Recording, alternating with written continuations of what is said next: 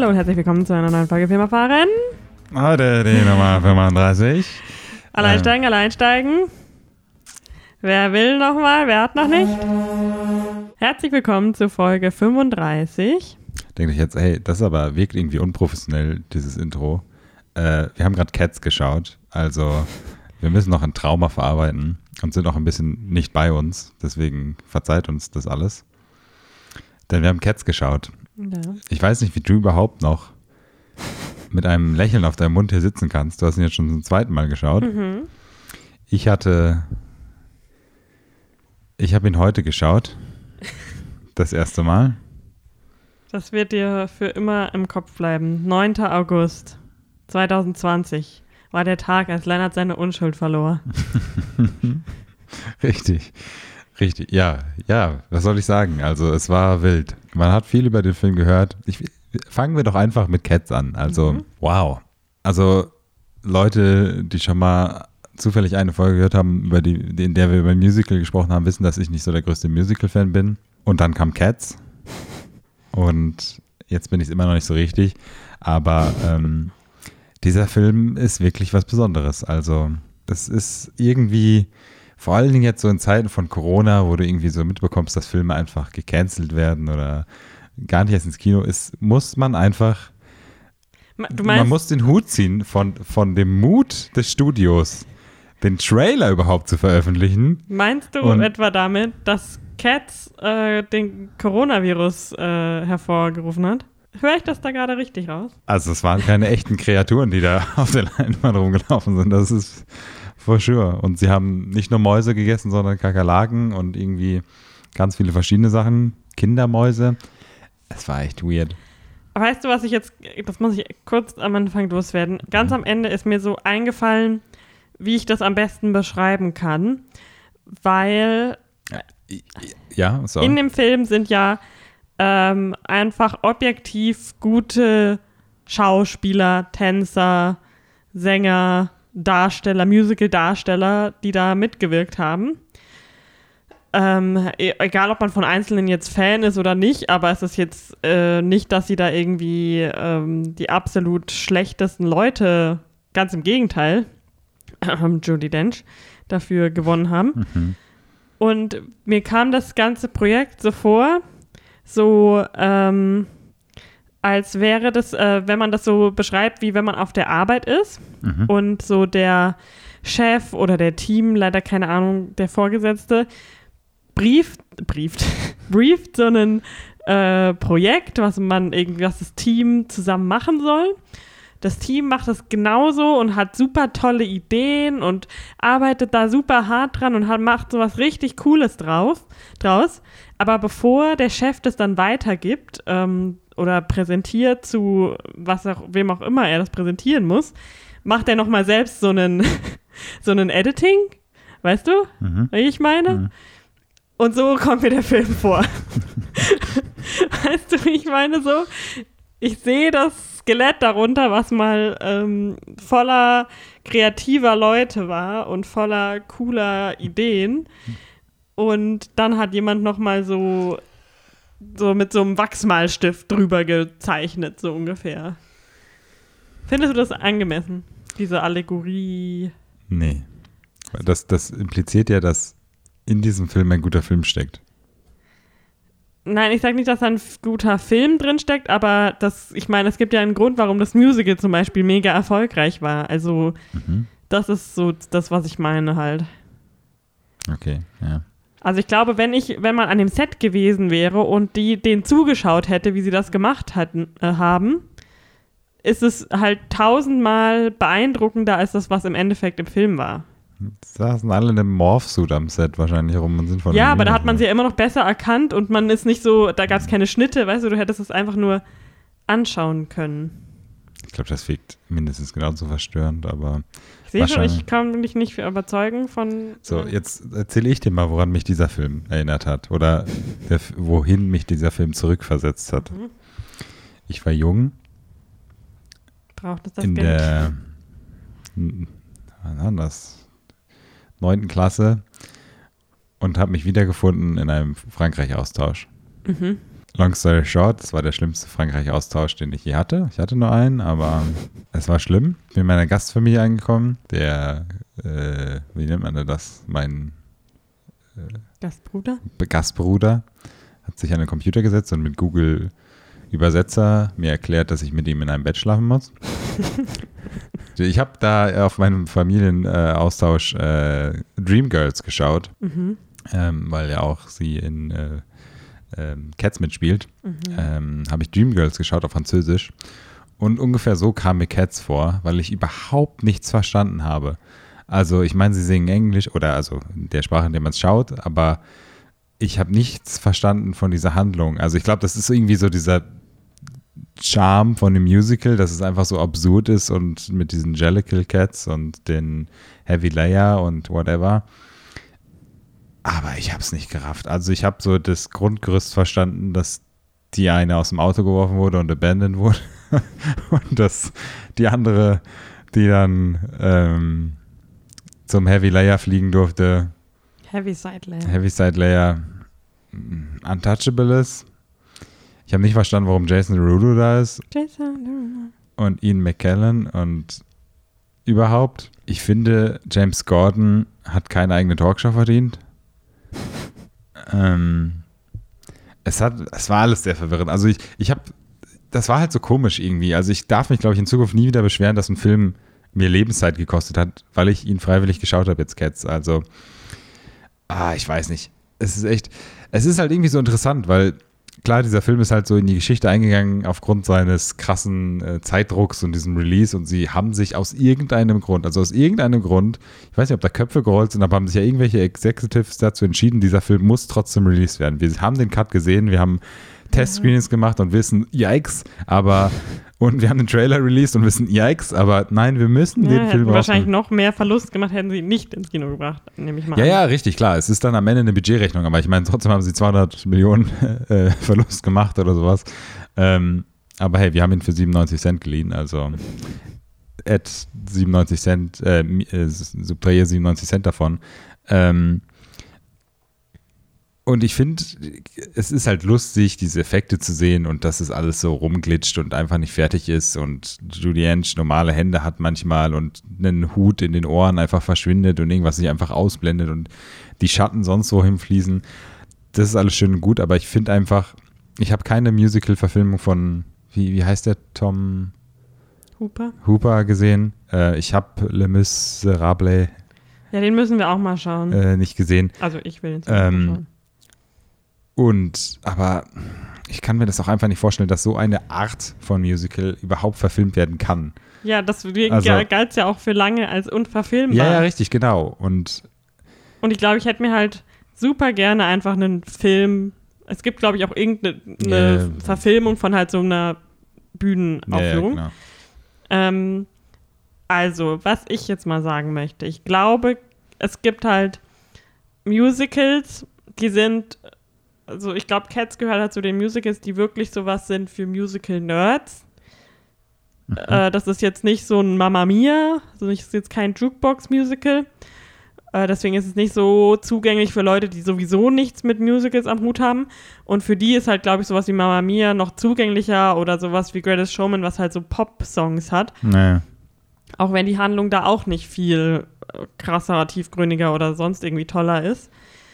Ähm, und deswegen finde ich, äh, ist halt Cats eher so ein, so ein Deep Dive Musical. Also da das, Hm. ja. Und das, ach, ich finde halt, das kommt alles in dem Film nicht so rüber, wie das eigentlich sein könnte. Und ich mag es auch, also ich habe mir dann letztens, als wir entschieden haben, den Film zu schauen, nochmal kurz den Soundtrack angehört. Und so ein paar Lieder mag ich echt gerne Hm. und höre mir die gern an, sing gerne mit. Aber während dem Film war es irgendwann echt, mir war einfach nur langweilig irgendwann, weil ich wollte eigentlich nur die Lieder hören. Das, was da gezeigt wird, war einfach nur uninteressant und viel zu schnell geschnitten und diese halt dieses komische CGI und ähm, das, also ich mag es mir so Choreografien anzuschauen und die müssen auch gar nicht großartig ausgeklügelt sein, sondern halt einfach so Mhm. wie halt in einem normalen Musical, was man dann ästhetisch ansprechend findet, einfach so eine schöne Tanznummer zu sehen. Aber es war erstens mal super komisch geschnitten und durch dieses ganze CGI ist halt alles irgendwie unrealistisch Ja, ja. geworden. Mhm. Ja, deswegen glaube ich, also mal ganz ehrlich, so die meisten, die sich so mega, die lautesten Stimmen, die das alles ganz schrecklich fanden, wie Cats aussieht, für die ist Cats sowieso Ja, nicht. ja, also klar, logisch, ja. wenn man da kein Interesse hat, dran hat, dann äh, finde ich das halt auch so ein bisschen übertrieben, wenn man so ganz laut sagt, oh mein Gott, wie schrecklich. Und die beschweren sich dann auch viel ja über die Story und, ähm, Hm. und so ein Kram, was halt einfach, ja, für mich keinen großen Sinn macht, wenn du eh kein Musical-Fan bist und da sowieso keinen Bock drauf hattest. Aber ja, was ich sagen muss, ist, ich bin ja, und ich werde das auch immer sein, großer Taylor Swift-Fan. Mhm. Lass ich ich lasse nichts auf sie kommen. Ich finde, sie ist eine krass gute Songwriterin und Sängerin Mhm. und Allround-Talent. Und sie hat ja diesen einen Song für das, weil, ähm, ich weiß nicht, hast du halt mittlerweile wahrscheinlich auch irgendwann mitgekriegt, diese Victoria, die war nicht im Original Cats. Die Figur wurde neu geschaffen für den Film. Mhm. Okay. Deswegen hat Taylor Swift dieses Beautiful Ghost Lied für sie Mhm. geschrieben, was so ihr Song dann in dem Ding ist. Und ich finde leider, äh, Francesca Hayward kann leider nicht singen, meiner Meinung nach. Also sie ist eine der wenigen in dem Film, die wirklich so, also fandest du das nicht? Ah, wir hatten das schon mal, ich kann sowas auch hat einfach echt nicht so. Bei Busy Musicals vor allen Dingen singen halt einfach laut und, Ja. und das ist dann so okay. Aber sie hat halt so eine Aber- sehr zarte Stimme. Ja, finde es ich. hat nicht so ganz gepasst, also aber ich kann jetzt Jedenfalls haben sie ihr noch dirtier getan, weil auf dem Soundtrack nochmal das Lied ist von Taylor Swift eingesungen. nicht. Ja, Was okay. natürlich Okay, ist tausendmal besser Das ist ist. natürlich ein bisschen einfach. gemein, ja. Ja. Und ich finde einfach auch, dass Taylor Swift war wirklich eine der Darstellerinnen, bei der das CGI am wenigsten komisch aussah, weil sie halt einfach schon so diese Gesichtszüge hat, die einfach zu so einem katzenartigen Gesicht passen. Hm. Ähm, deswegen fand ich, ich weiß nicht, ob sie vielleicht auch einfach die besten äh, Manager hatte, die lang genug ge darauf gepocht haben, dass es überarbeitet werden muss, Mhm. damit sie äh, zumindest gut aussieht. Ähm, ja, also das wollte ich nur auf jeden Fall sagen. Ich finde, ich habe äh, an Taylor Swift in diesem Film überhaupt nichts auszusetzen und ich finde, sie hat ein richtig cooles Lied dazu nochmal Mhm. beigetragen, was das Ganze halt auch, ähm, was halt eins der eher so moderneren Stücke dann aus Mhm. dem aus dem Musical ist. Und ich lasse nichts auf Skimbleshanks kommen. Auf wen? Skimbleshanks. Der Railway Cat, Wer ist das? Wer kann man der, der gesteppt hat. ja, ja, das ist mir schon klar, aber wer das, der Schauspieler? Nein, keine Ahnung. Der Schauspieler ist auch eher so No-Name, Ja, aber okay. das Lied und die Ich habe Nummer. hab mich an Hello Ladies erinnert, äh, als sie Stepptanz auf der Party. ja, ich weiß nicht. stimmt. Ja, hey, es ist halt, es ist halt Cats. Also ich mache meine Späße, aber ich habe auch schon gemeint, ne? also für mich ist es halt auch einfach nicht mein Film. Also ähnlich wie ich schon, wo war das, wo ich das gesagt hatte mit meinem Film bei der Taylor Swift Doku, habe ich glaube ich gesagt. Äh, das ist halt einfach auch nicht meins. Ich kann das auch einfach wirklich nicht objektiv beurteilen. Ich würde es super gern auf der Bühne mal sehen live. Hm. Also ich weiß, dass ich dich dann vielleicht nicht mitnehme, aber äh, ich hätte da trotzdem noch Bock drauf. Auch, also ich glaube, das kommt ganz anders rüber dann. Ja, aber ich meine, wieso solltest du jetzt auch weniger Bock drauf haben, wenn du den Film siehst? Also wenn du Musical interessiert bist, dann weißt du ja auch, Ja, dass also das nur, Musical- also ich wollte auch klarstellen, ich würde mich niemals als Musical-Geek oder so bezeichnen. Deswegen, Ja. ich kannte, ich war davor mit der Story und den Liedern von Cats überhaupt nicht vertraut. Und wie gesagt, Les Miserables habe ich auch noch nie gesehen. Aber ich mag Musicals generell. Ähm, deswegen bin ich da einfach schon von vornherein nicht abgeneigt oder so. Hm. Aber ja, es war allein im Kino schon einfach auch nicht so spaßig. Als ich damals ja, war. wie war das er eigentlich im. Kino so? War, war da viel Ja, ich hatte dir ja schon mal davon Ja, erzählt. ich, ich, ich weiß, ich habe es wieder Äh, vergessen. Das war ja so irgendwann zwischen Weihnachten und Ja. Silvester, glaube ich. Es war nicht viel los auf jeden Fall, aber es war auch ein sehr großer Saal. Ähm, und da waren halt viele ältere Leute eher und eine Mutter mit ihrem Sohn Das wollte ich da. gerade fragen, ne? Das, was Ja. du mir erzählt hast. deine Mutter- Ja. Es hat, ich habe definitiv Leute weinen gehört während Memory.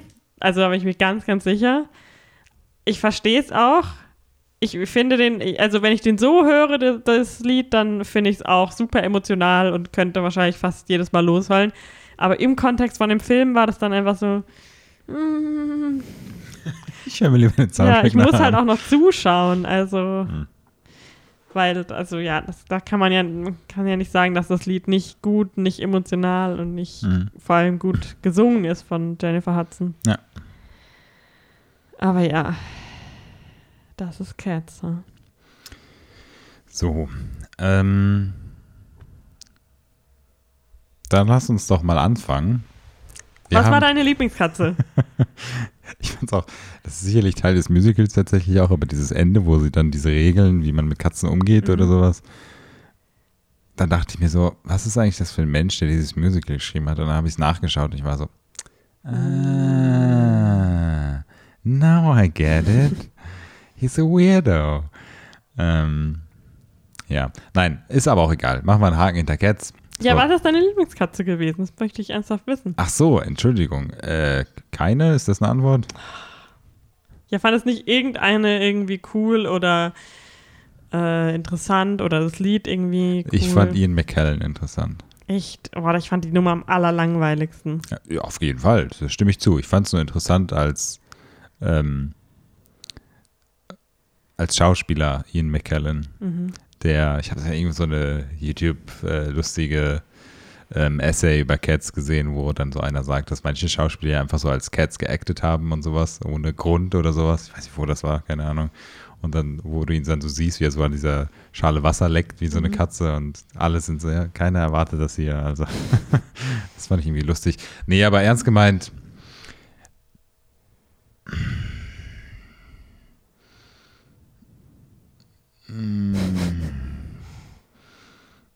ich mochte diesen weirden Zugführer, der gesteppt hat. Mhm. Ich dachte, ich wäre Fan von den zwei. Nee, D- Mango, Jerry and Rumble Teaser. Ähm, And most of the time they leave it at that. Ich mag ihren Song. Ich fand es halt lustig, wie du am Ende dann äh, aufgezeigt hast, dass Jason Derulo einfach nicht entführt wird, obwohl Ja. er äh, ein, ein ähm, Contestant ist. Das war ganz witzig.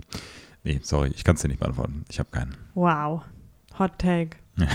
Wirklich Hot Take, ja. Aber weißt du, was ich lustig fand, als ich eben auf dem, ich wollte eben in IMDb nachschauen, ob Francesca Hayward irgendwelche Projekte in der Pipeline hat, so ähm, filmmäßig.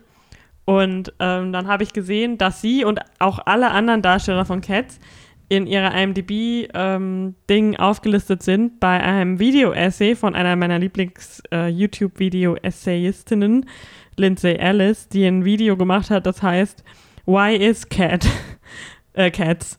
Und ähm, Ah, ja, das habe ich schon mal gesehen, das habe ich du ja es gesehen hast. geschaut ja. und da ist- bist reingekommen. Und äh, finde ich irgendwie witzig, weil die da so verlinkt sind als Darsteller. Mhm. Und das Essay ist halt eigentlich nur so darüber, wie komisch der Film ist und so. Mhm. Also sie, äh, es ist ein sehr gutes äh, Video. Also kann ich jedem empfehlen, der den Film gesehen hat, dass man so ein bisschen mehr den Hintergrund versteht. Mhm. Ähm, aber ja, fand ich irgendwie witzig. Ja, Die hat ja auch sehr gute äh, Videos generell. Ja, ja, über auch ganz viel über Phantom der Oper zum Beispiel auch. Ähm, nee, gut, aber dann lass uns doch mal zu anderen Filmen schauen, die wir geschaut Schauen. haben. Äh, zu anderen Filmen, die wir geschaut haben. Wir schauen ja ein paar Filme. Wir haben jetzt schon länger nichts mehr von uns hören lassen, mal wieder. Wir ja, ein wir haben uns nicht mehr so viel ins Kino getraut in letzter Zeit.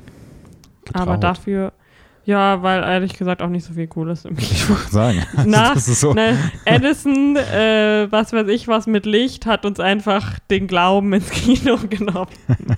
Naja, ich habe mir nochmal.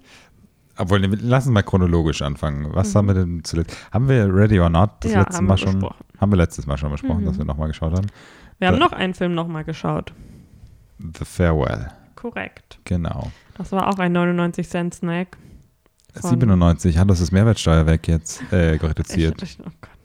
Den haben, wann kam der raus? Letztes Jahr im Herbst? Nee, den haben wir auch zur Weihnachtszeit geschaut, nach Nach Weihnachten. irgendwann. Weihnachten? Ja. Es war zu Knives Out Zeit irgendwie, ne? Stimmt. Jetzt, nee, Knives Out war später. Knives Out war erst im Januar oder später, Februar, aber wir waren doch zwischen ähm, Weihnachten und Silvester haben wir den geschaut, den Film. Mhm. Es ist einfach nur noch vor Corona alles bei mir. ähm, ja, The Farewell. Möchtest du was darüber erzählen? Ja, wir haben ja schon ausführlicher mal drüber gesprochen. Das stimmt, ja. Und, Hat sich ähm, dein Eindruck denn geändert?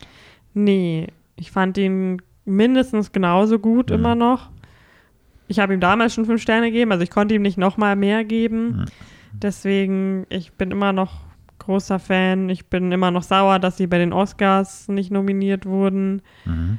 Ich finde ihn immer noch sehr herzerwärmend und er macht immer noch Spaß und Aquafina ist the best. The Queen of best wedge. Manhattan. Ähm, hast du, was du, hat er dich emotional so getroffen, wie er dich damals getroffen hat? Nicht mehr ganz so Mhm. krass, weil es natürlich nicht mehr das erste Mal und nicht im Kino und so war.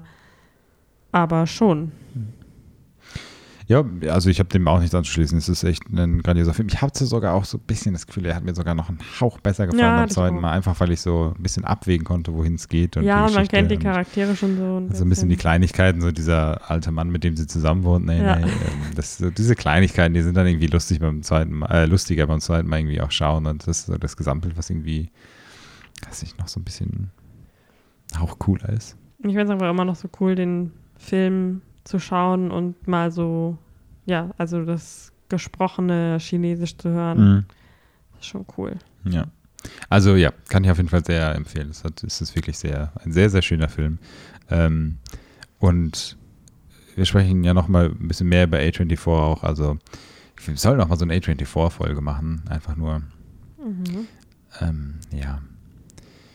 Es ist ein schöner Film und es ist schön, dass so ein Film auch äh, einen halbwegs ähm, mainstreamigen Kino-Release bekommt. Sowas ist echt immer sehr schön. Ja, wobei in Deutschland eher nicht so.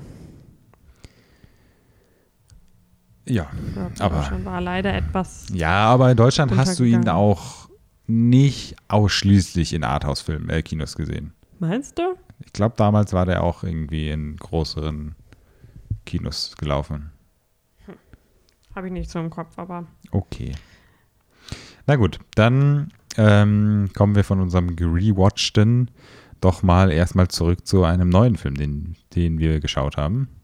Mhm. Wo ich irgendwie aus irgendeinem Grund dachte, weil wir öfter mal beim Was schauen wir heute? Ähm, Bingo über den Film so rübergeslidet sind bei Amazon, Amazon Prime, glaube ich. Mhm. Ähm, und ich immer irgendwie in Erinnerung hatte, dass du irgendwann mal gesagt hast, Ja, du ich hättest hatte ihn schon den, geschaut. ich war, als ich hier mal alleine äh, daheim war, vor, als der halt raus, Hm. also der kam, glaube ich, nie so richtig groß ins Kino, sondern der lief hier bei so einem ganz, ganz mini kleinen Underground Hm. Arthouse-Kino, wo ich irgendwie zufällig drüber gestolpert bin, ähm, als ich mal geschaut habe, ob ich an den Abend vielleicht ähm, Hm. noch ins Kino gehen will. Hab mich aber dann dagegen entschieden und das war auch nur so ein One-Night-Only-Ding irgendwie. Hm. Ähm, es geht um Summer of 84 und dann habe ich ihn doch nicht geschaut und habe das äh, aber so im Hinterkopf behalten. Hm. Man hat jetzt auch nicht irgendwie so, finde ich, gehört, oh ja, der ist mega, mega, mega, mega gut und man muss ihn gesehen haben. Ich habe aber auch nichts Schlechtes über ihn gehört, also das war halt so. Deswegen habe ich ihn aber jetzt auch nicht aktiv ewig noch hinterher recherchiert oder so. Ja.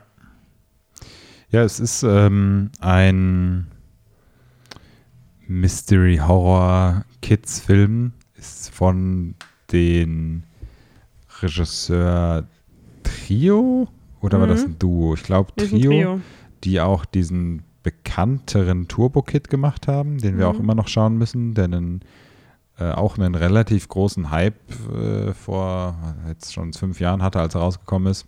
Hm. Und das ist sozusagen ihr nachfolgender größerer Film. Ähm, und ja, es hat, Das ist ein kanadischer Film, oder? Ja, sie haben so französisch klingende Ja, Namen, ich aber ich sagen. glaube, es war kanadisch, ja. Die haben so kanadische ähm, kommen aus Namen. dem, aus dem schlechten Teil von Kanada. Ähm, und ja, es hatte so ganz starke irgendwie, also als er so angefangen hat, war ich noch so ein bisschen unschlüssig, was ich jetzt von dem Film halten soll. Wir mussten ihn auf Deutsch schauen, Ja, ja, stimmt. weil es gibt ihn auch bei Amazon nur auf Deutsch. Mhm. Das hat wirklich so ein, ah, ich, ja. ja, die ewige Diskussion, wir können es einfach mal einfach mal lassen, aber ja, es war Ähm, war okay, wir haben ihn auf Deutsch geschaut. Ähm, irgendwie, es wirkte so ein bisschen arg, hier guck, Nostalgie-mäßig auch. Ähm, das kommt halt leider immer mit dabei. Also es ist ja auch generell sehr schwer, das irgendwie so natürlich wirken zu lassen. Also äh, wenn auch nur einer sagt, dass es bei Stranger Things perfekt gemacht ist, der kann, kann gleich abschalten. Nein. Ähm, es ist dann, es entwickelt sich dann aber doch interessanter, als ich gedacht habe. Also er fängt ähm, interessant an, weil er sozusagen irgendwie dir irgendwie unterschwellig sagen will, hier ist äh, der Killer. Ja, das ist halt so, also das ist so ein klassischer, die Vorstadt, die sieht so genau, es geht ja auch mit aus, aber da drunter brodelt die Unterwelt. Ich weiß nicht, was hinter dem Vorhang oder einer Tür sozusagen passiert. Ja. Genau, und es geht dann um eine Gruppe von Freunden, also so die Stranger Things Stand-ins. Mhm. Und ähm, es äh, verschwinden Kinder in der Gegend. Mhm. Und einer, also es ist ein langer, heißer Sommer, wie das halt so in Amerika ist. Da hat man ja, glaube ich, drei Monate irgendwie frei im Sommer. Mhm. Und ähm, die hängen da so ab, die Freunde zusammen. Und der eine vermutet dann, oder verdächtigt dann einen seiner Nachbarn, der auch Polizist ist, hm. dass er der äh, Killer sein könnte. Hm. Und setzt dann seine Freunde so drauf an, dass sie gemeinsam dem, den verfolgen die, und sie schmieden so ein paar Pläne, wie sie äh, das beweisen wollen, dass ja. er das tatsächlich ist. Der ganz viele Kinder entführt, muss man dazu sagen. Da werden ganz viele Kinder verschwinden aus der Umgebung. Ja, genau, ganz viele so die klassischen Milchkarten-Kids. Ja. Und ja, das ist so die Prämisse vom Film sozusagen. Hm. Und dann nimmt das Ganze seinen Lauf. Und man ist, fragt sich halt die ganze Zeit, hat er Recht damit? Hat er Unrecht damit? Mhm. Es wird immer wieder was aufgedeckt, dann wieder weggenommen, so ein bisschen. Ich finde, das ist auch das Problem vom Film. Ähm, also generell hat mir der Film gefallen. Der hat mich überrascht an vielen Stellen. Es war eins der ersten Male, dass du falsch vorhergesagt hast, wer der Killer ist. Ja. Nee, nee, nee, nicht falsch vorhergesagt. Ja, also doch. nicht, ne, du hast die ganze Zeit behauptet, es wäre gesagt, eine Person. Habe ich? Achso, ich dachte, nicht. ich habe gesagt, es ist nicht eine Person, sondern nee. mehrere. Okay. Ähm, ich fand irgendwie der Film, also ist ja gut, dass ein Film dich irgendwie auch mitraten lässt und du dann auch irgendwie, ne, jeder mag, wenn es funktioniert, einen schönen Twist oder sowas. Aber ich, Film, ich finde, der Film hat dir natürlich so bewusst auf so eine Fährte locken wollen oder sowas. Das spricht jetzt der beleidigte, nicht mhm. Killer erratene Mensch aus mir. Ähm, Nee, aber der hat so dich so ne, insgeheim so auf, auf fremde Spuren schicken wollen und es gibt halt Charaktere, die irgendwie ne, so dieses klassische fehlende Informationen haben und dann irgendwie doch mal an einem Tatort oder an einem Ort sind, wo sie nicht sein sollten und dann irgendeine komische Ausrede haben, so nach dem Motto. Und es ist halt einfach seltsam beim Film. Ich, also ich finde, der, der, Film hat so gegen Ende eine, eine große Schwäche, aber ich finde das Ende auch echt mutig und auch gut auf eine gewisse Art und Weise. Also, das heißt gut, ich finde das Ende, also Teil des Endes auch richtig gut. Mhm. Ähm, und das ist dann auch so dieses, diese, diese, diese, diese Nicht-Schattenseite davon. Ich finde aber, dieser Film hat auch krasse Löcher einfach. Also, ähm, ich sag mal so, es gibt, ähm, also diese vier Jungs gibt es und das ist jetzt so non-spoiler-mäßig, gibt es halt natürlich noch eine heiße Babysitterin. Ja, das hat mich richtig gestört, diese Fetischisierung von dem Babysitter-Mädchen. Die, die, dann natürlich am Fenster mit dem Fernglas beobachtet beim Umziehen und ne, dieses klassische, also ne, Girl Next Door äh, Storyline, so nach dem Motto. Mhm. Und ich habe halt auch so null verstanden, weil sie dann sozusagen ne, ihn dann besuchen kommt und hey, und ich ziehe weg, weil meine Eltern trennen sich natürlich oder, oder ich ziehe mit meinen Eltern weg, weil sie sich trennen wollen oder ich weiß es schon gar nicht mehr. Ähm, und du denkst dir halt, okay, das ist so dieses klassische auf die Falte Fährte locken. Und du denkst halt, okay, das muss ja irgendwas storymäßig noch mit sich bringen. Und äh, dann ist sie mal irgendwo, wo es irgendwie komisch ist, dass sie ist und dann äh, ne, vertieft sich so ein Gedanke. Ähm, aber dann stellt sie halt einfach raus, nee, sie ist so halb geil auf diesen kleineren Jungen oder so. Logisch, klar, warum auch nicht. Und das verläuft dann so im Nirgendwo, diese mhm. Story auch einfach. Also wirklich, die ist super äh, pervy strange und verläuft dann im Gefühl, Nirgendwo. Einer der zwei Männer, der Regisseur ist, hatte irgendwie so einen Babysitter, auf den er gestanden ist. Ja. Und es hat natürlich nie irgendwas geklappt. Also, weil es halt einfach so ist. Ja, weil sonst halt auf einer Sexoffender-Liste Und das wollte er jetzt ja. dann aufarbeiten irgendwie. Ähm, ja, und auch, was ich auch ganz komisch fand vom Ende her, also diese, diese Jungs und dass du dann da in der Vierergruppe dann irgendwelche Konflikte hast und Äh, so was alles gut. Ich finde es dann so ein bisschen auch, das, das Ende war so ein bisschen vollgecrampt. Also sie haben am Ende dann auch so auf diese Familiendramen bei einzelnen Kindern sozusagen darauf hingewiesen, wo du so denkst, okay, nur um jetzt Story Point A zu Story Point B zu bewegen, brauchst du mir jetzt noch nicht diese Geschichte auch noch reinzudrücken, was hat überhaupt keinen Sinn gemacht.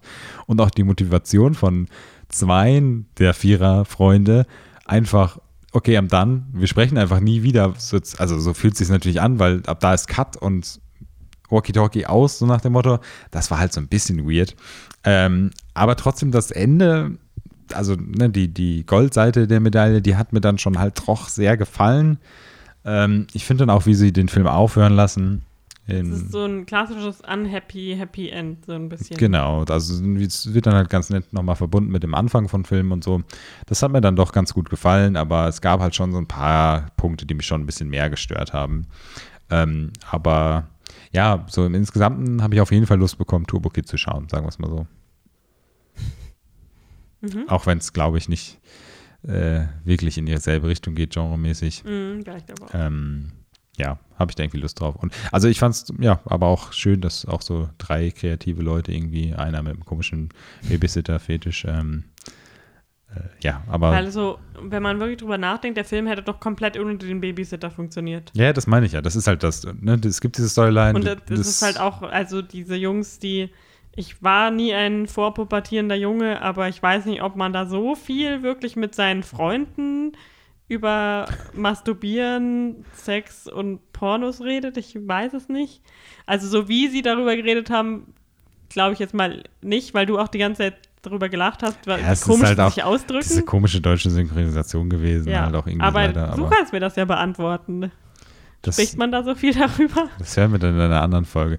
Ach nein, also natürlich nicht. Also Weil der eine war ja, das war ja seine ganze Persönlichkeit so gefühlt. Ja, das ist halt so ein bisschen. Ja, aber das war ja nur ein Schein, weil er hat ja Familienprobleme daheim.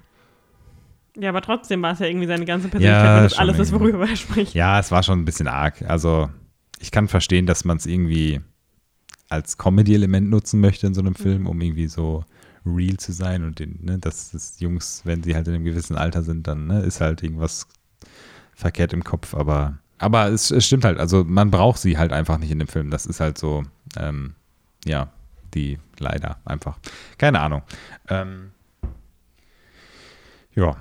Sorry, ich habe dich unterbrochen. Nee, es ist jetzt auch egal. Ähm, ich hatte nichts Spannendes oder Wichtiges mehr zu dem Film zu sagen. Ich kann den trotzdem empfehlen, weil ich äh, den trotzdem sehr äh, abwechslungsreich finde, den Film. Und der ja. hat auch wirklich kreative ähm, Elemente, Story. Ist halt auch nicht so, also ich finde, er ist auch was für Leute, die jetzt nicht unbedingt auf Horror so per se stehen, weil die Horror-Elemente werden schon sehr gezielt eingesetzt. Das ist jetzt auch nicht großartiger Gore die ganze Zeit. Es sind vielleicht so ein, zwei etwas härtere Momente drin, aber die sind jetzt nicht irgendwie. Ja, also ich glaube, das ist auch was für Nicht-Horror-Fans oder also eher so, ja, so, so Krimi-Thriller-Fans, ja. würde ich mal sagen. Ja, ich, ich, es müsste noch ein anderen, anderes Genre geben, neben Horror, weil das ist halt kein. Das ist halt so. Suspense.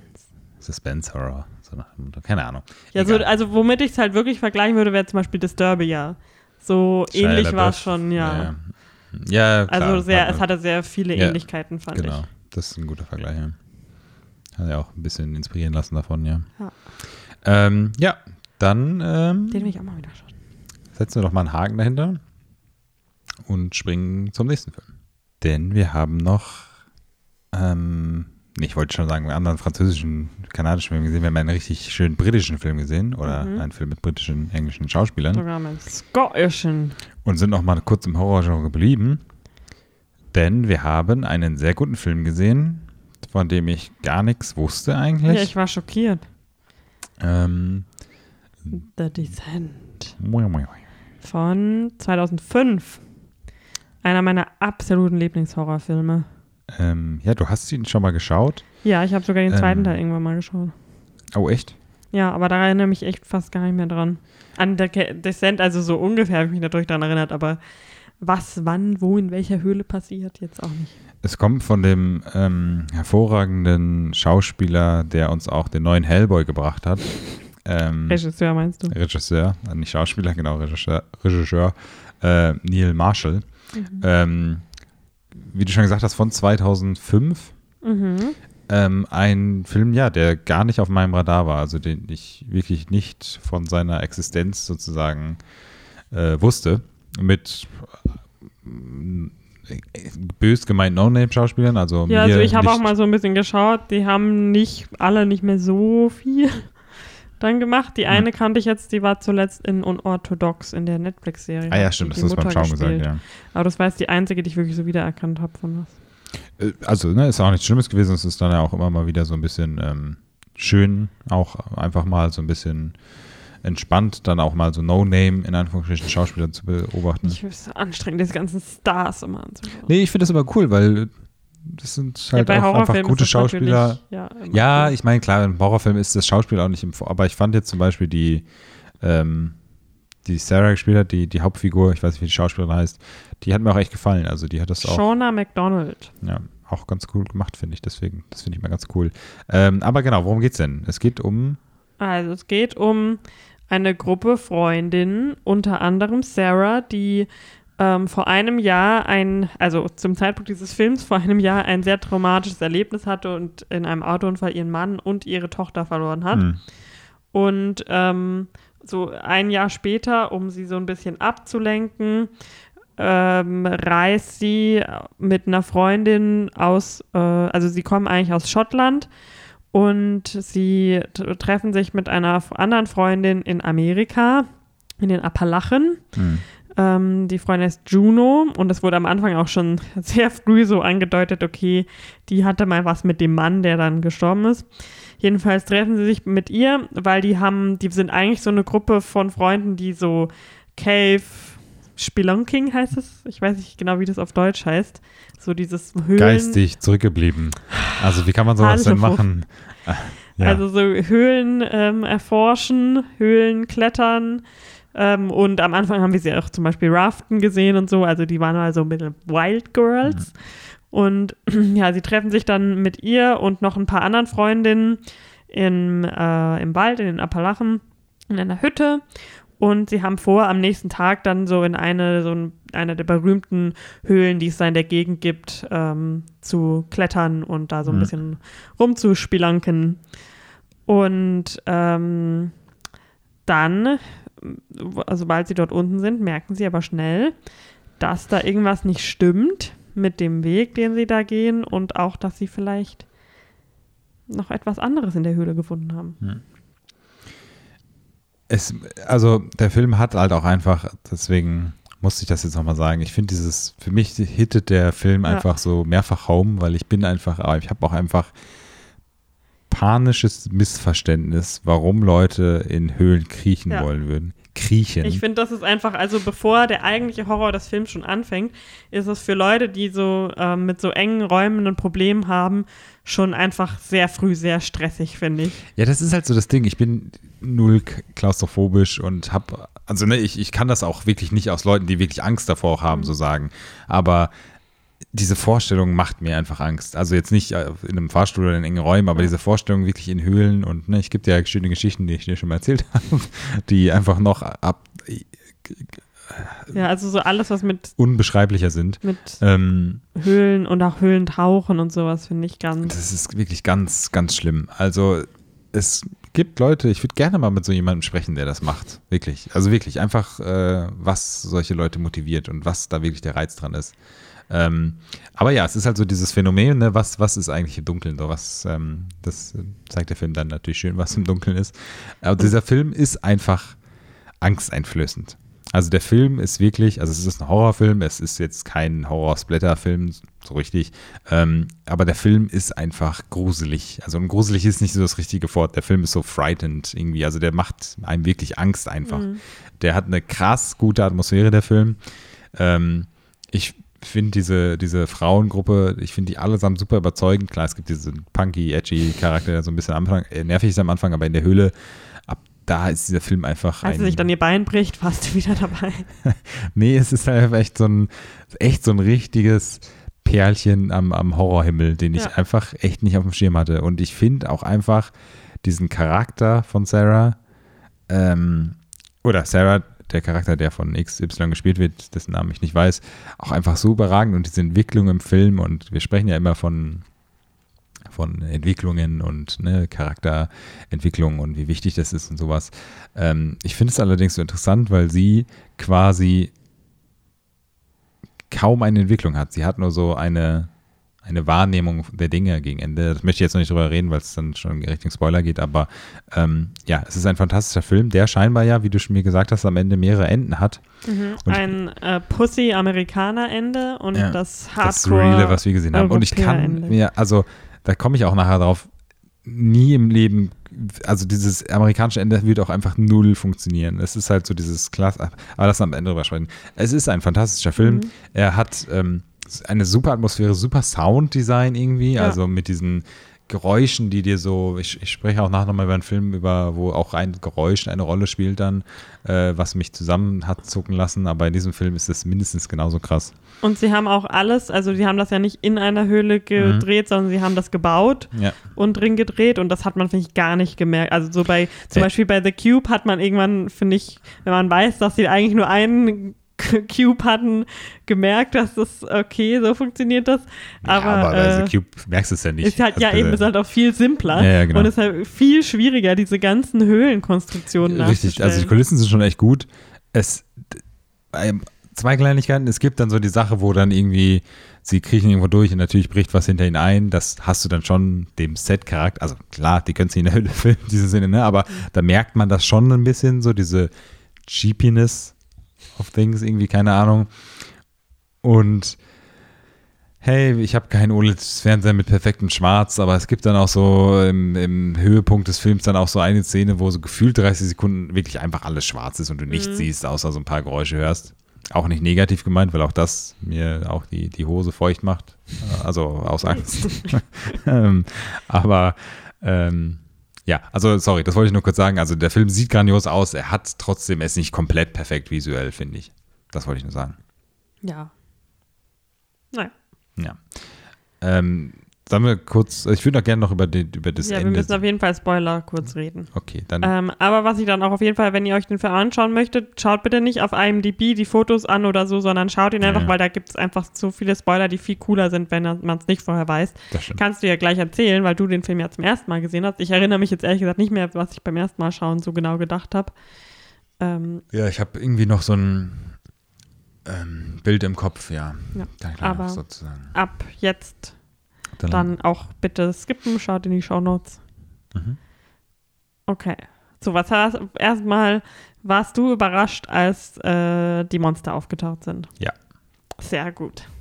Das habe ich nicht ge ge gewusst. Also ich hatte irgendwie, ich glaube, dieses Bild gesehen, wo sie dann in diesen, Ich finde dieses Bild so krass, wo sie das er, wo man sie das erste Mal so richtig, richtig sieht. ja, Also in die, mit dieser Nachtsichtkamera, mhm. dieses Bild, das finde ich schon, also das ist richtig creepy. Ich fand, ich war so ein bisschen als das erste Mal, also sie hört ja so Stimmen, sagen wir es mal so. Und das lässt sich dann halt so auf ihren Charakter zurückführen und ich dachte so, ich dachte dann halt auch so negativmäßig, oh, das ist jetzt so dieses klischeehafte, ne, sie hört ja, ihre auch Ton. The Descent. Richtig. Entweder The Descent in the Cave und The Descent into Madness. Richtig, genau. Ja, ja, kommen wir später zu. Ähm, ich fand dann, als man das erste Mal so ganz kurz so für eine halbe Sekunde was, was erhascht hat, was sie sieht aus der Ferne und du kannst gar nichts erkennen und so, war ich so, oh, bitte lass das jetzt nicht so ein Film sein, wo irgendwie einer in dieser Höhle geblieben ist, ein alter Wanderer, weil sie finden ja recht früh diesen, diesen alten Dings und ich habe da halt nicht an dieses das gedacht, sondern einfach als an einen Verrückten, der da unten rumläuft und die jetzt alle ab abmurksen will oder so, ein verrückter Mensch sozusagen. Aber ich war dann sehr schnell, sehr positiv überrascht von diesen Monstern, äh, die dann unten in der Höhle auf sie warten und auch klar dieses dieser Reveal vom ersten Monster ist dann halt schon vorhersehbar, bevor es gezeigt Ja. wird und das ist jetzt nicht so ein krass revolutionärer Horror-Effekt, so nach dem Motto. Aber es halt war nicht so ein billiger Jumpscare, so, finde ich. es Also ist sehr wirkungsvoll, kein, also Ja. ne, das, das, das genau, sie setzen nicht auf den klassischen Cheap Jumpscare, der ja irgendwie dadurch kommt, klar, aber sie, da, also das ist nicht der, der Main-Fokus davon, das, das war schon ganz gut. Ähm, ich äh, ja, war, war sehr äh, positiv überrascht davon. Ich fand es auch gut, dass es jetzt nicht sowas ist wie, sie haben jetzt, weil es ist ja so ein, am Anfang, es ist kein Fair Fight, aber es ist auch so gut ausgeglichen, weil ich finde ja auch diesen Charakter, der die, mit der sie am Anfang da auf dem Boot ist, die möglicherweise mit ihrem Mann geschlafen hat. Ja. Es wird ja sowas angedeutet. Ich weiß jetzt nicht mehr, wie sie heißt. Juno. Juno. Ähm, ah, Juno, genau. Ähm, die, also diesen Kontrast von ihr und Juno, zwischen Sarah und Juno, finde ich einfach so gut in diesem Film, Ja. weil sie einfach auch diese, von Anfang an diese, diese taffe Mentalität hat und einfach sie schickt sie ja einfach sozusagen in die Höhle, unwissend, weil sie die Höhle sozusagen als irgendwie, sie denkt, das wäre eine super coole Idee, dass sie sie einfach in eine komplett fremde Höhle Mhm. schickt, die noch nie erforscht wurde, einfach damit sie sie zusammen erforschen können und sie hat halt einfach so dieses, dieses Kämpfergehen. Und sie geht ja auch ganz anders an die Sache an, also sie tötet dann diese Monster, tötet aus Versehen ja auch trotzdem diese Freundin, aber sie hat dann immer so diesen, diesen Lichtblick, dass sie ja, dadurch, dass sie so ein krasser Fighter ist, da rauskommt und sowas und sie macht dann so ihr Ding. Und dann hast du auf der anderen Seite zur selben Zeit diese Sarah, die dann einfach irgendwann diesen, nicht diesen Descent into Madness hat, sondern einfach diesen Descent into Realization, so, also was hat sie noch? So, Ja, sie, sie kommt einfach klar mit dieser Situation. Ja. Und deswegen. So, so wie die Freundin hat ihr am Anfang, als sie einmal kurz stecken geblieben ist, dann so diesen Talk gegeben. Genau. So, du hast das Schlimmste schon Richtig, erlebt, genau. was dir im Leben passieren kann. Ja.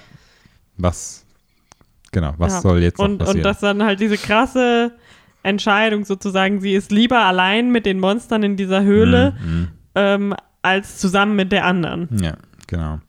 Ähm, und deswegen macht auch einfach dieses amerikanische Ende keinen Sinn. Ähm, es ist visuell ein cooler Shot, wenn sie dann das Licht hochgeht Ja. über die Dings, aber ähm, es hätte keinen Sinn gemacht. Ich finde es auch. Es ist cool als Ende so. Ähm, es ist halt so auch, auch in Anführungsstrichen so ein klischeehaftes Ende, dass jemand dann mit dem Kopf nochmal irgendwo hinfällt und dann denkt, es passiert was, aber oh, das hat sie sich jetzt nur ausgedacht und sie ist eigentlich immer noch da. So dieses, ähm, warte, ähm, 27 Meters Down Phänomen vom Mhm. ersten Teil. Aber ja, das hat es an, an der Sache, am Gesamtbild nichts geändert. Also mir hat der Film wirklich sehr gut gefallen. Ja. Ich weiß nicht, ob ich den zweiten Teil sein, schauen will. Also ich weiß, Mhm. dass er, also das ist meine Vermutung, dass er überhaupt nicht so cool sein kann wie der erste Teil. Mhm. Und ich frage mich, ob sie es dann einfach neu besetzen und machen oder ob es dann krass verknüpft wird mit dem ersten Teil. Und, Soll ich dir äh, sagen, um was es im zweiten Teil geht? hm, Nein. Okay. Sicher. Ja, vielleicht schaue ich Oder wie, was die Prämisse vom ersten, äh, vom zweiten Teil ist. Ja, die Prämisse kannst du mir sagen. Also die Prämisse ist, dass die, die letzte, die überlebt hat, ähm, rauskommt und Na, äh, ja, die Leute ihr nicht scheiße. glauben, dass es Ist halt passiert ist so scheiße, und ja, dann okay. deswegen muss sie nochmal mit anderen Leuten Ja, zusammen zurück in die nee, nee, Höhle. Nee, nee. Ja, deswegen.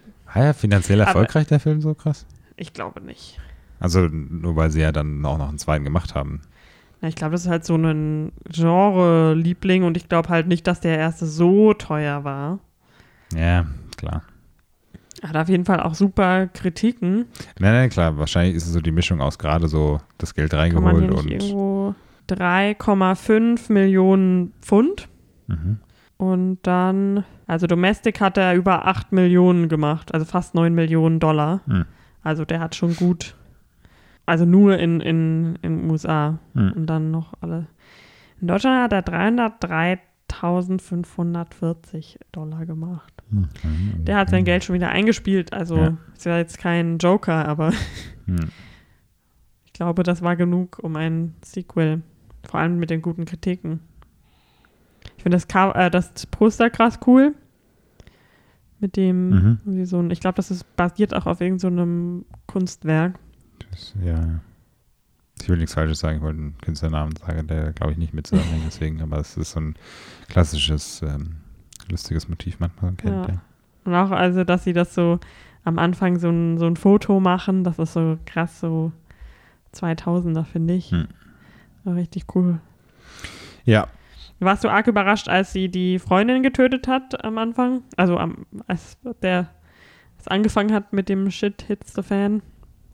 Ja, klar, es war jetzt nicht vorhersehbar. So, also war so, oh, ah, krass. Ähm, war jetzt, nö, war jetzt nicht so krass für mich. Weil ich hatte, konnte mich daran nicht mehr erinnern und ich war irgendwie geschockt.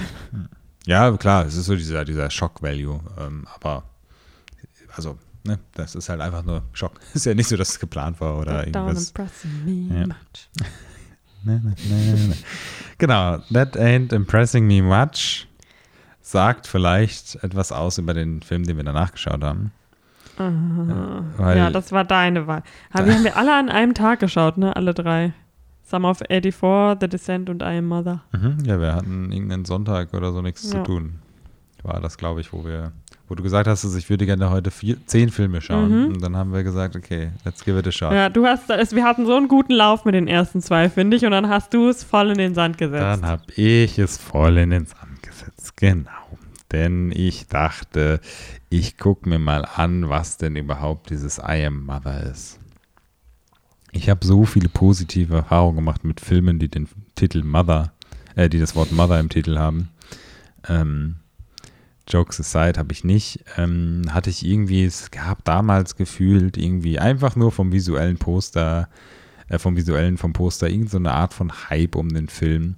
Beziehungsweise es wurde viel über diesen Film gesprochen. Aus Echt hatte ich gar nicht das Mein- Gefühl. ja, einfach, ich habe das Poster einfach oft gesehen. Es ist, Ja, ich habe das Gefühl, die haben versucht, viel Werbung dazu ist für es zu eine. Netflix-Produktion gewesen? Also in Amerika auf jeden Fall, aber, haben, Aber wir sie haben den nicht, aufgekauft. Ja, wir haben den nicht auf Netflix geschaut. Wir haben den doch. Ja, ich hatte nochmal nachgeschaut, von welchem Studio der kam und der hat so eine Mischung, weil es war doch so ein Studio, was dieses Good Times gemacht hat und Unicorn State. Also es war so Mhm. teilweise Netflix, teilweise nicht.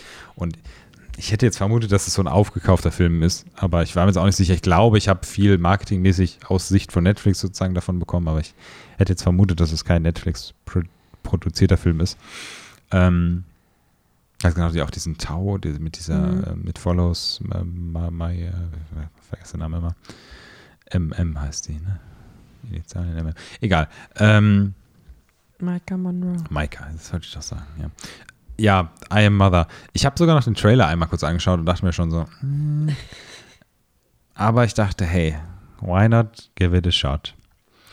Und ich persönlich fand den Film jetzt auch nicht schrecklich oder sowas. Ich glaube, du hast ihm anderthalb Sterne gegeben auf Letterboxd.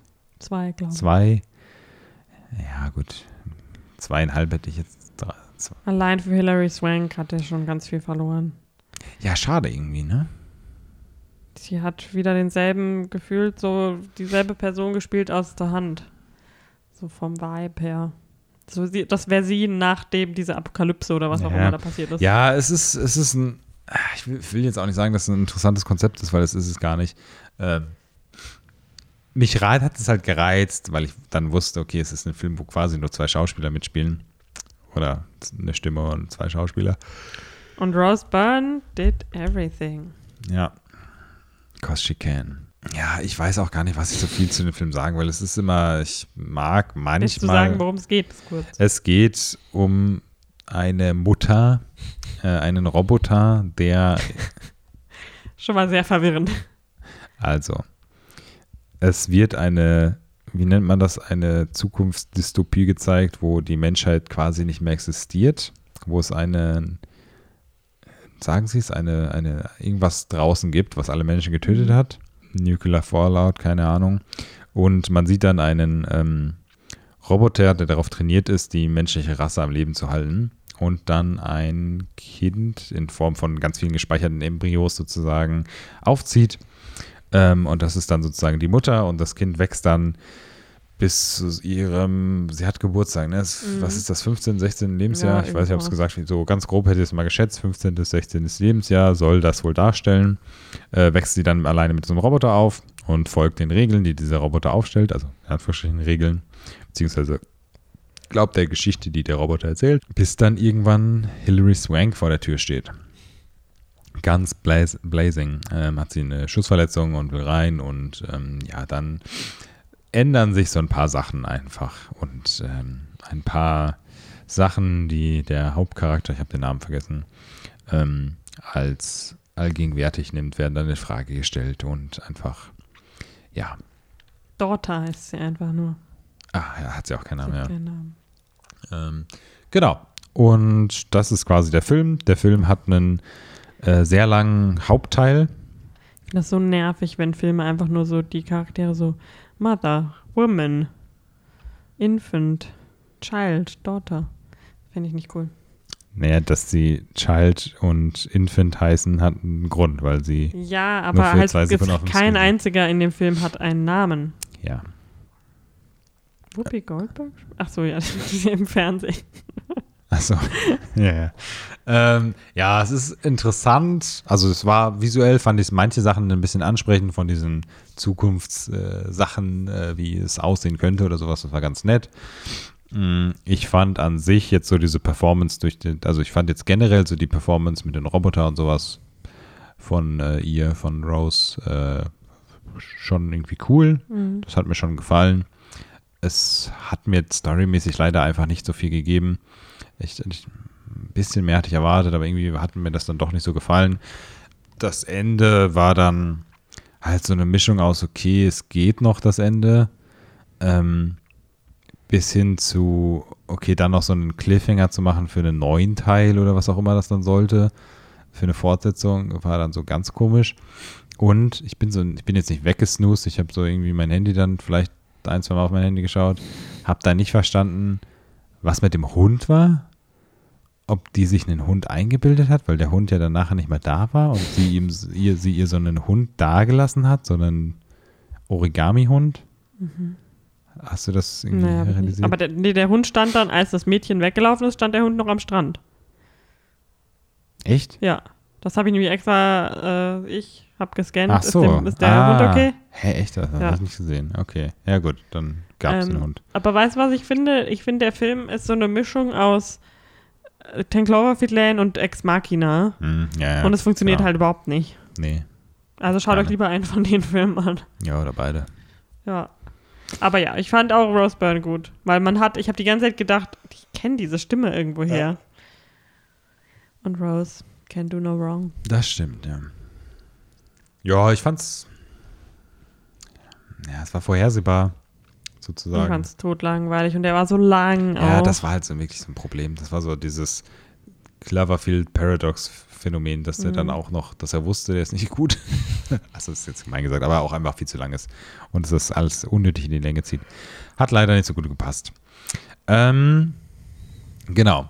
Sonst haben wir, glaube ich, keinen Film mehr zusammengeschaut. Dann würde ich nämlich noch mal kurz drüber sprechen, weil wir haben nämlich noch eine Serie geschaut, über die wir sprechen können. Und ich habe, um da noch ein bisschen so eine Brücke zu schlagen, nochmal ähm, alleine, äh, bin ich, ins, ich bin alleine ins Kino gegangen während der Pandemie, äh, habe mir mutig meine Maske aufgesetzt, über die Nase gezogen, wie man es machen sollte. Nur über die Nase. So ein kleiner, schmaler Streifen, nein. Äh, und habe mir Waves nochmal angeschaut. Den haben wir ja vor Pre-Corona äh, dieses Jahr äh, sehr stark ähm, die Werbetrommel gerührt, weil es ein sehr guter Film ist. Und ähm, Vollkommen umsonst, weil er dann nicht ins Kino gekommen ist erstmal. genau, und jetzt ist er ins Kino gekommen. Nochmal irgendwie, ich weiß nicht, ob er einen Release, der hatte ja Der ist nie. kurz vorm Shutdown, hat, hätte er seinen Release ja, genau, gehabt, aber der ne? ist nicht ins Kino Genau, dann hatte er seinen ersten Release jetzt gehabt. Ist vielleicht nochmal in ein, zwei Sneaks davor aufgetaucht dann. Ähm, und ich muss sagen, es ist, also ich verstehe den Witz, dass alle sagen, dass bei den nächsten Jahr am- bei den Oscars äh, Bad Boys for Life alles abräumt. Ähm, aber dieser Witz ist nicht lustig, weil The Waves rausgekommen ist dieses Jahr. Ja, der letztes, der ist früh 2019 in- ja. äh, rausgekommen, Ja. schon in Amerika. Ähm, Das heißt, er wurde schon gesnappt. Genau, aber das ist einfach echt ein so krass guter Film. Also ich finde, bei diesem Film ist einfach so viel perfekt. Also was auch so, so ein bisschen die Brücke schlagen soll zu der Serie, über die wir sprechen, die Cinematography oder die, die Sachen visuell in diesem Film sind einfach unglaublich stark. Ähm, der Film hat einen so guten Soundtrack und ein so cooles Drehbuch. Äh, also beziehungsweise so eine coole Story, die auch, wie sie erzählt ist, einfach so geil ist. Ähm, und die es vor allen Dingen für mich auch beim zweiten Mal schauen irgendwie noch interessanter gemacht hat. Der Film ist lang, das ist auch eine, eine meiner Meinung nach ein berechtigter Kritikpunkt an dem Film. Ich finde den Film jetzt auch, auch beim zweiten Mal ein bisschen zu lang. Ähm, aber dieser Film Can Do No Wrong, wie du immer so schön sagst, also der hat mich wirklich so krass überzeugt. Und ich finde auch einfach wirklich jeder, das sagt man immer so gerne und das haben wir auch bei The Descent gesagt und es ist auch alles okay. Aber jeder in diesem Film ist so verdammt gut. Die harmonieren alle so perfekt miteinander. Ich verstehe nicht, wie das möglich sein kann. Also wirklich. Und dann auch noch von jemandem, der auch diesen jetzt nicht so krass genauso krass guten äh, It Comes at Night gemacht hat, aber Trey, äh, Trey Edward Schultz. Ähm, wowie. Also, ich hab auch, hätte auch richtig Bock, da seinen Krischer? Krista. Diesen, diesen was Oder was so ein. Kurze, Kurzfilm oder, oder Nee, das sogar ist schon auch ein Long Langfilm, Featurefilm da, die ja auch irgendwen spielt bei It Comes at Night oder dieser Charakter. Nee, nee, dasselbe Haus war das oder irgendwie so, irgendwelche Mhm. Parallelen gibt es dazu Waves, keine Ahnung, das ist so dieses dein Lieblingsfach bei IMDb, dein Wissenswertes.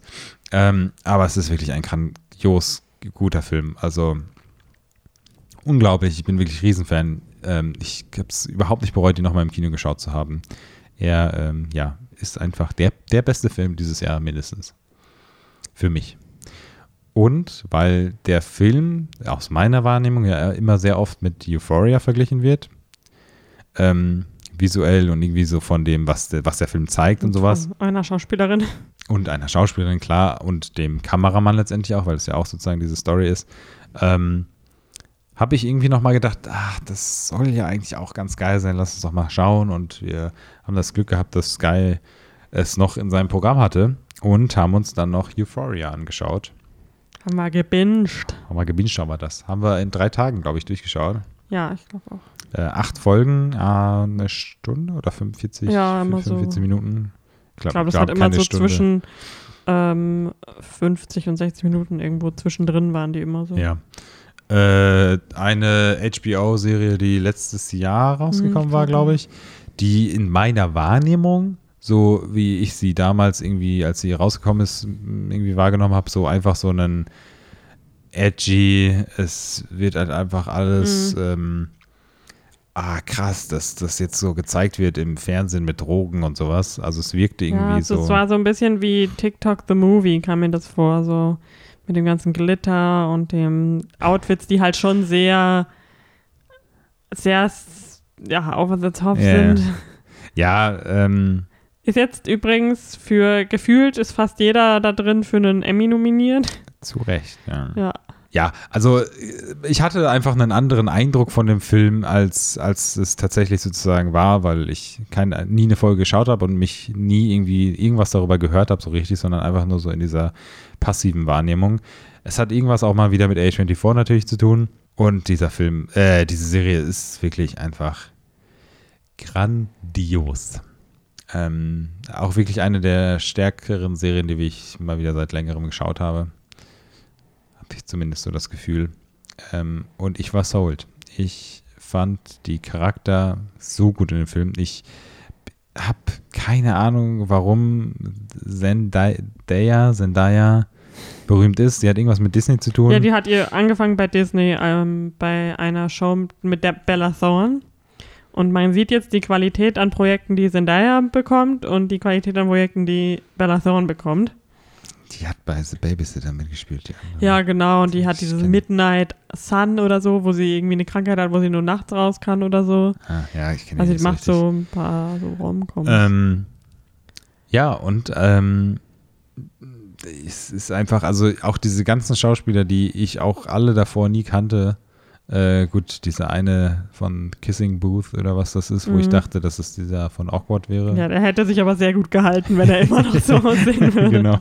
Ähm, es hat so diese klassischen, es ist so eine klassische Highschool, also es ist eine Highschool-Serie in Amerika, die, äh, ach, wie will man das denn sagen? Die ist einfach, es ist so schwer in Worte zu fassen. Also es ist einfach ein ganz anderer Take von so einer klassischen Highschool-Serie. Ähm, mit echten Problemen und realistischeren, zeitgemäßen Darstellungen von Problemen und ähm, ja, es macht einfach unglaublich viel Spaß. Es, es hat unglaublich fesselt ein, diese Serie. Diese Charaktere sind einfach unglaublich gut geschrieben. Also, ähm, ich hatte am, als wir den Piloten geschaut haben, war ich so, ah, das ist halt so schon arg auf äh, edgy gemacht, so. Mhm. Das muss, das soll ja so krass düster alles wirken und so krassen, dieses, es ist sowas, in der ersten Folge hatte ich so die Angst, okay, das ist was, was einfach nur Shock Value geben soll. Und war so ein bisschen so, oh, ob das jetzt so geil ist, weiß ich nicht. Aber der, das, ich will mal sagen, der Film, das, darauf wollte ich nämlich noch hinaus. Die Serie sieht einfach so unglaublich gut aus.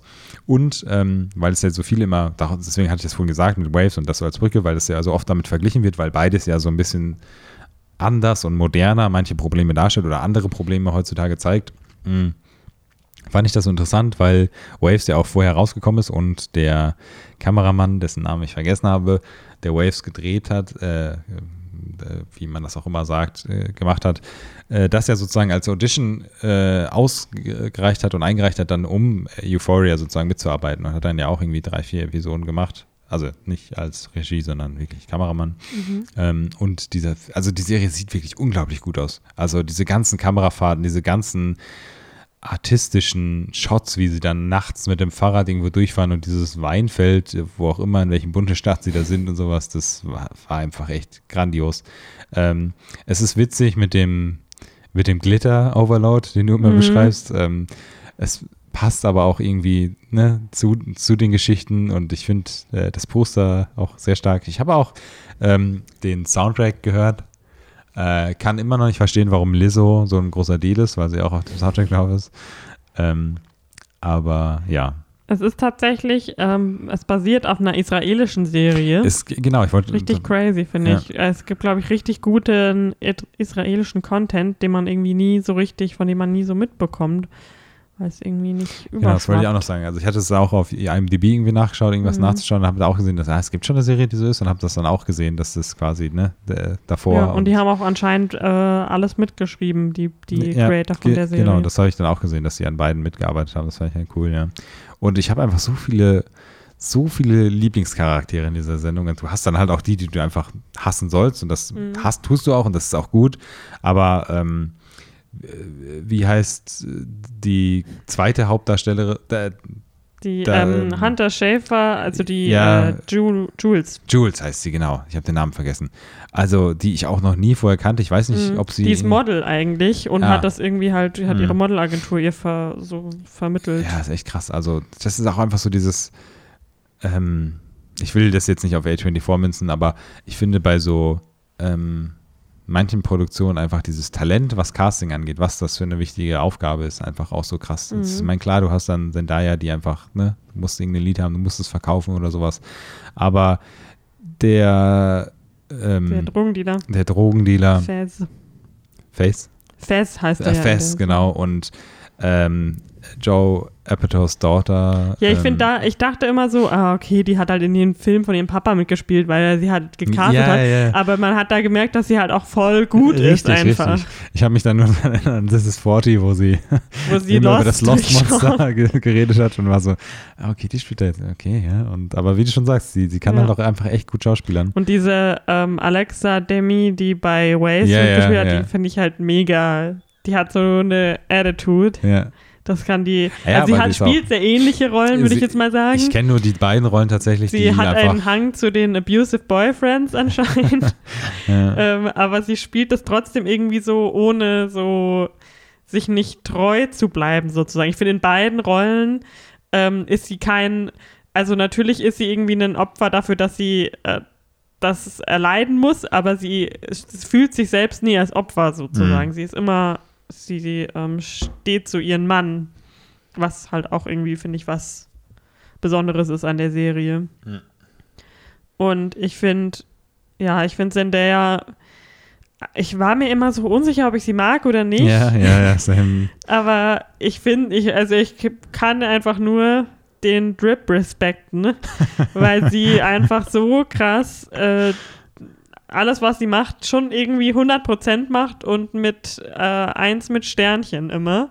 Deswegen, also auch das, die, so diese Rolle von Drogenabhängig, aber sie spielt das schon irgendwie ähm, glaubwürdig, weil das halt auch einfach, glaube ich, sehr nah an der Realität dann doch mhm. ist, ähm, wie das halt passiert, dass so junge Menschen dann so abhängig werden und ja, und was halt vor allem zwischenmenschliche Beziehungen, wie wichtig das, also was für eine wichtige Rolle das spielt hm. im ähm, nüchtern, wie nennt man das ja, äh, sober bleiben oder halt mhm, nicht. Mhm, ja. Ähm, ja. Was war denn deine Lieblingscharaktere Charaktere oder dein Lieblingscharakter? Ah, so viele. Sind meine Lieblingscharaktere. Also, Was wäre die Nummer eins? ich glaube, oh, es ist echt schwer, sich auf einen festzulegen, ganz ehrlich. Aber ich bin wirklich Riesenfan von, von dieser Jules. Mhm. Ähm, einfach von dieser, ähm, das ist so ein doofes Wort, aber von dieser Rawheit, die diese, diese Serie so generell mit so vielen Themen sozusagen hat und dann auch mit, mit Transgender-Themen und sowas, wie sie damit umgeht und sowas und wie das einfach in der modernen sozusagen einfach mal reell gezeigt wird. Und ich finde, sie ist einfach auch so eine gute Schauspielerin. Ja. Äh, Gerade dafür, dass sie das halt eigentlich nicht. Richtig, das, macht. das, das kommt halt hinzu. Ich bin aber auch ein Riesenfan, auch wenn er überhaupt keine große Rolle, also schauspielerisch keine große Rolle spielt und ich nicht sicher bin, ob ich, ob mir gefällt, wo dieser Charakter vielleicht in der zweiten Staffel hingeht, bin ich ein Riesenfan von diesem Fess. Fess. Mhm. Das ist auch unglaublich sympathisch, dieser Mensch. Also Mhm. der spielt das auch unglaublich gut, diese, diese Rolle einfach, also dieses einfach nur dieses Dropout, äh, irgendwie halb, äh, wie er sozusagen dann beleidigt wird als halb Retard sozusagen. Ja, und ich habe das noch nie gesehen, dass das so. Das liegt vielleicht auch an der Art von Filmen, die ich gerne schaue oder Serien. Ja. Aber diese Beziehung zwischen Mhm. Dealer und Abhängigen habe ich noch nie so Ja. gesehen, dass, ja, dass das so dargestellt wird, so emotional. Hast du nicht Pineapple Express geschaut? Oder? Doch, irgendwann schon mal. Nein, nein, nur Witz. Äh, ja, es ist. Ich, ah.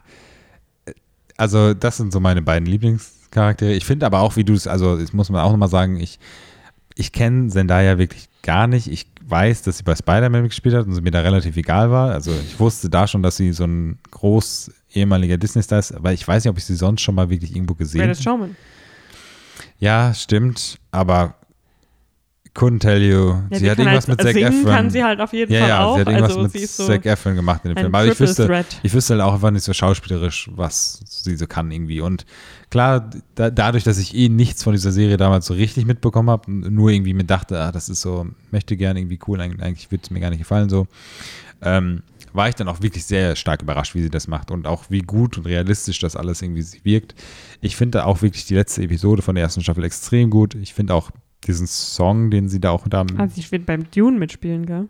ja, der spielt, wer spielt da nicht mit? Also, ähm, Ja, aber gute Leute spielen damit.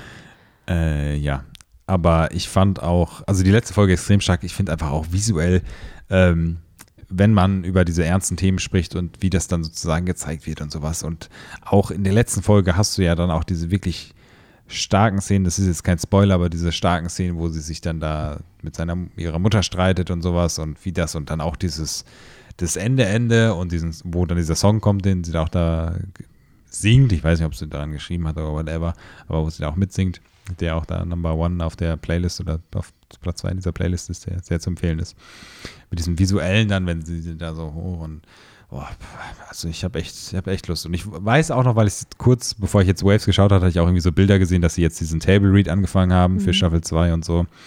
Also ich bin auf jeden Fall hyped. Ähm, I'm there for it. Sehr zu empfehlen, sehr gute Interessiert Serie. dich auch, was meine Lieblingscharaktere sind? Oh, Entschuldigung, tut mir leid. Ich wollte noch ganz kurz sagen, dass ähm, ich, beziehungsweise mein Geldbeutel froh ist, dass es noch keinen HBO Max in Deutschland gibt. Weil, Naja, dann würden wir, glaube ich, Sky kündigen. wahrscheinlich. Aber Succession und äh, Euphoria reicht einfach aus, um 40 Netflix-Produktionen einfach an die Wand zu klatschen, was Serien angeht. Aber ja, sorry, was sind denn deine Lieblingscharaktere? Also, einen, den ich wirklich sehr genossen habe, der Oh, sehr klein ist, Scheiße, ja. ähm, ist der, er heißt Ethan, habe ich mir auch gar nicht merken können. Das ist der Schauspieler von Scary Stories to Tell in the Dark, Ja, ja. den ich da unglaublich schrecklich fand, weil der, aber ich nehme an, dass es ihm so gesagt wurde, dass er das so spielen soll, weil er da so überacted hat irgendwie ja. und da so dieser Bad Boy sein sollte. Ähm, den fand ich mega irgendwie cool Mhm. In, in, in dem Film. Und auch sein, sein Halloween-Kostüm fand ich irgendwie, das hatte so Lost Boys Vibe. Was, heißt, was war nochmal verkleidet? Der war ein Vampir, also er hat aber Ach eigentlich ja, nur ja, ja, ja, genau, genau, so, genau, ja. genau, das war das, ja. Ähm, den fand ich mega gut irgendwie, Mhm. weil der auch immer so, so random wieder aufgepoppt Ja. ist. Aber ich war auch großer Jules-Fan auf jeden Fall. Mhm. Also ähm, ich glaube, objektiv hat sie das einfach am besten Ja, ja, klar. so, also sie war wirklich es war offensichtlich, dass sie halt super hervorsticht, Ja. auch wenn alle gut waren. Und Maddie mochte ich auch sehr gerne, wie gesagt. Und allgemein halt einfach, ich habe da auch, wie ich dir aber gesagt habe, so ein Video mal geschaut, irgend so ein Online-Magazin oder so, ähm, wo die Make-up-Frau spricht und die spricht auch so durch die einzelnen. Da habe ich nämlich, das habe ich le- vor kurzem geschaut und deswegen Hm. war ich dann so happy, als du gesagt hast, ob wir das nicht schauen wollen, weil ich Hm. dann auch in, während dem Video so gedacht, hm, soll ich sie mir vielleicht doch mal anschauen Mhm. weil sie dann da auch erzählt hat, ähm, zum Beispiel, dass Maddie diesen Ke ähm, Pageant Girl Background hat und so. Ja, ja, und das fand ich halt eins der coolsten Elemente von der Show, dass man am Anfang immer so die Kindheit von einem Mhm, der Charaktere mhm, mhm. sieht. Und ähm, ja, deswegen, also die, die Art und Weise, wie die Make-up gemacht haben und Mhm. Kostüme, ist einfach so auch für die Generation von Jugendlichen, die Ja, darstellen ja. wollen, glaube ich, richtig passend, weil das jetzt halt ähm, so gefühlt wieder so eine Art neue Erfindung gerade Mhm, ist mhm. von was es heißt, ein Teenager zu sein Ja, aktuell ja. und was die Trends sind und dass da irgendwie gerade so ein bisschen, weil halt aktuell auch viele so Geschlechterrollen und sowas hinterfragt werden, dass das einfach so ein bisschen aufbricht und es nicht mehr so viele Tabus gibt. Also es hat auch nie jemand hinterfragt, warum die alle so viel Glitter im Gesicht haben.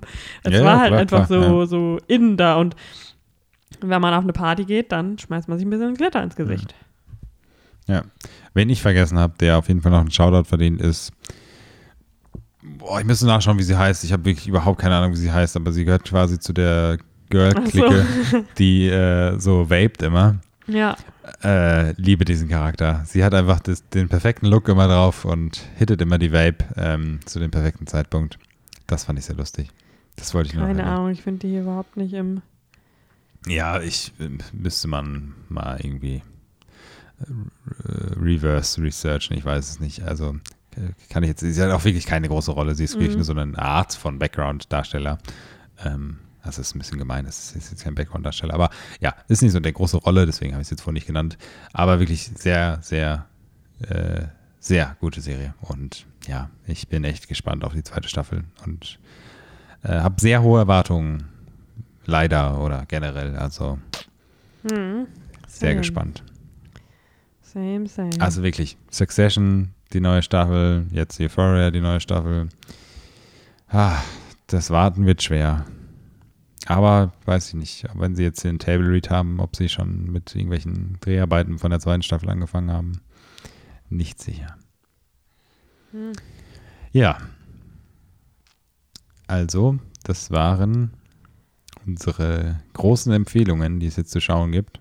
Es ist, ich weiß nicht, manchmal steht da ja irgendeine Zahl, die, äh, irgendein Datum, die bei Sky sagen soll, wie lange diese Serie noch online ist. Hm, ich weiß es nicht. Manchmal habe ich das Gefühl, stimmt diese Zahl auch einfach nicht, aber noch soll Euphoria sozusagen, ist, ist noch verfügbar, jetzt zum Zeitpunkt dieser Aufnahme. Ähm, Aber laut ähm, IMDb stand auch gerade, dass es die für irgendwie 19 Euro auf Amazon zu kaufen gibt. ja, das wäre es Also, auch auf jeden Fall wert. sich auf jeden Fall. Ja. Ähm, genau. Also auch dazu eine ganz starke Empfehlung. Ich weiß gar nicht, haben wir die Descent haben wir gekauft, ne? Ja, Oder geliehen. Äh, ja geliehen. ja. Ja. Aber sollte man auch auf jeden Fall nach uns haben wir auf 84 auf Amazon Prime.